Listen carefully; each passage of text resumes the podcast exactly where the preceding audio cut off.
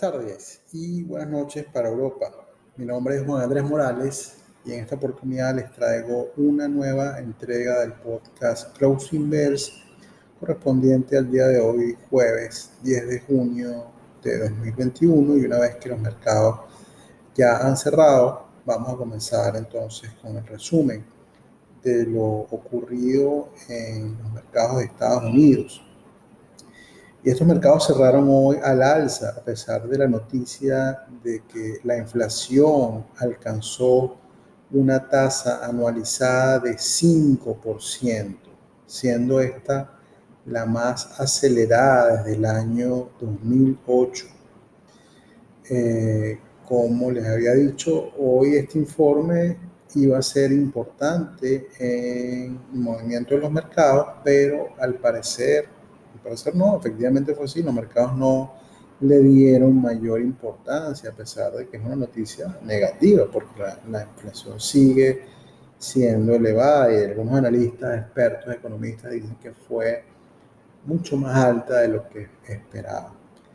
Entonces, eh, eh, ya habiendo, habiendo sido reportada este número, eh, pues los mercados no le dieron mucho peso a la noticia y siguieron su tendencia alcista, compensados por una caída que sí ocurrió en el Russell 2000, porque resulta que parte de, los drivers o de los factores que hicieron eh, subir a esta inflación fue precisamente eh, artículos de, por ejemplo, ropa, o artículos de segunda, carros de segunda mano, que han subido mucho de precio no solamente en el mes de mayo, sino en meses anteriores, y las compañías que comercializan este tipo de productos, principalmente apparel, que son eh, ropa, están en el Russell 2000. En el Russell 2000 se vio eh, hoy eh, con tendencia bajista y cerró con 0,68. Los otros índices sí subieron, el Nasdaq subió 0,78%, el Standard Poor's 500 lo hizo en 0,47% y el Dow Jones subió 0,06%, pero la tendencia del Dow Jones se ve eh, que em, al final pues, tiene una marcada em, tendencia o pendiente bajista. Es posible que mañana abra la baja, a menos que ocurra noticias favorables en este índice. El precio del petróleo se mantiene sobre los 70 dólares, cerró en 70 con 18 centavos, subiendo así hoy un 0,31%.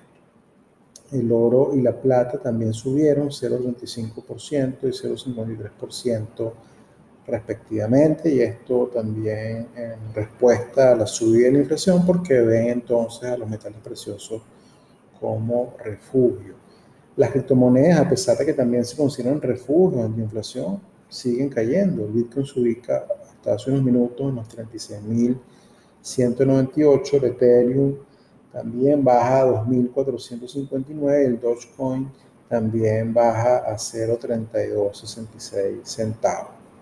El rendimiento de los bonos del Tesoro de Estados Unidos a 10 años también cae hasta 1,46%. Y esto llama la atención porque una mayor tasa de inflación sugiere que eh, el rendimiento de los bonos debe ser mayor y por lo tanto los bonistas salen de los bonos, pero esto no está ocurriendo. Y eh, pues se especula que la Fed sigue eh, inyectando dinero a los mercados y también pues que algunos países compran este bono y hacen también que suba eh, el, precio de los bonos y que baje el rendimiento. Pero eh, hoy en realidad es una sorpresa que a pesar de que la inflación ya ronda el 5%, eh, el rendimiento de los bonos del tesoro haya caído hasta 1,46. es un contraste muy fuerte. Eh, el dólar se depreció 0,09%. Eh, el VIX, que es el indicador de volatilidad implícita, cayó también con mucha fuerza, 9.95% y ya está en los 16,11, cada vez, cada día más alejado de ese límite entre un mercado alcista y bajista que somos 20 puntos. Eh, esto pues favorece el movimiento alcista de los mercados, reduce eh, la incertidumbre y el riesgo en los inversionistas y es probable entonces que los siguientes días, si las condiciones se mantienen tal cual, veamos entonces los mercados seguir o mantener su tendencia alcista. El New York Stock Exchange nos dice que hoy se negociaron 1.785 acciones al alza y 1.575 acciones a la baja. Ahí estaban, no, no, hay mucha diferencia entre uno y otro, sigue existiendo un, eh, una presión bajista. Y también se negociaron 172 acciones, pero sin cambios. Eh, las solicitudes de beneficio por desempleo en Estados Unidos, como saben, pues cada jueves se emite este informe, siguen cayendo. Esta semana pasada eh, se reportaron solo 376 mil solicitudes de desempleo y cada semana es más bajo este número lo cual significa que hay menos personas quedándose sin empleo y pidiendo este beneficio. Pero por otro lado, también hay menos personas empleándose, que es la gran, eh, eh, digamos, contradicción que hay también con estos indicadores, que el desempleo no está eh, reduciéndose tanto como se espera en los Estados Unidos, por supuesto. Eh, en los principales mercados europeos, el FTS 100 sube 0,10%, el DAX de Frankfurt baja 0,06%, el CAT 40 baja 0,26% y el IBEX 35 baja 0,24%, por lo cual podríamos decir que Europa hoy también estuvo estable, porque así como hoy bajan algunos, ayer subieron, eh, y esto es lo que lo hace también estable. Eh, principales mercados asiáticos, el Hansen baja 0,12%, Shanghai sube otra vez 0,54%, el Kospi de Seúl sube 0,16%, Nikkei de Tokio sube 0,34%, Sensex 30 de la India sube 0,69% y Sydney ASX abrió hace unos minutos eh, de manera positiva y está subiendo 0,44% por lo cual se podría decir que Asia y Oceanía están en terreno positivo. Lo estuvieron ayer y ya Sydney mañana está abriendo con eh, una tendencia alcista.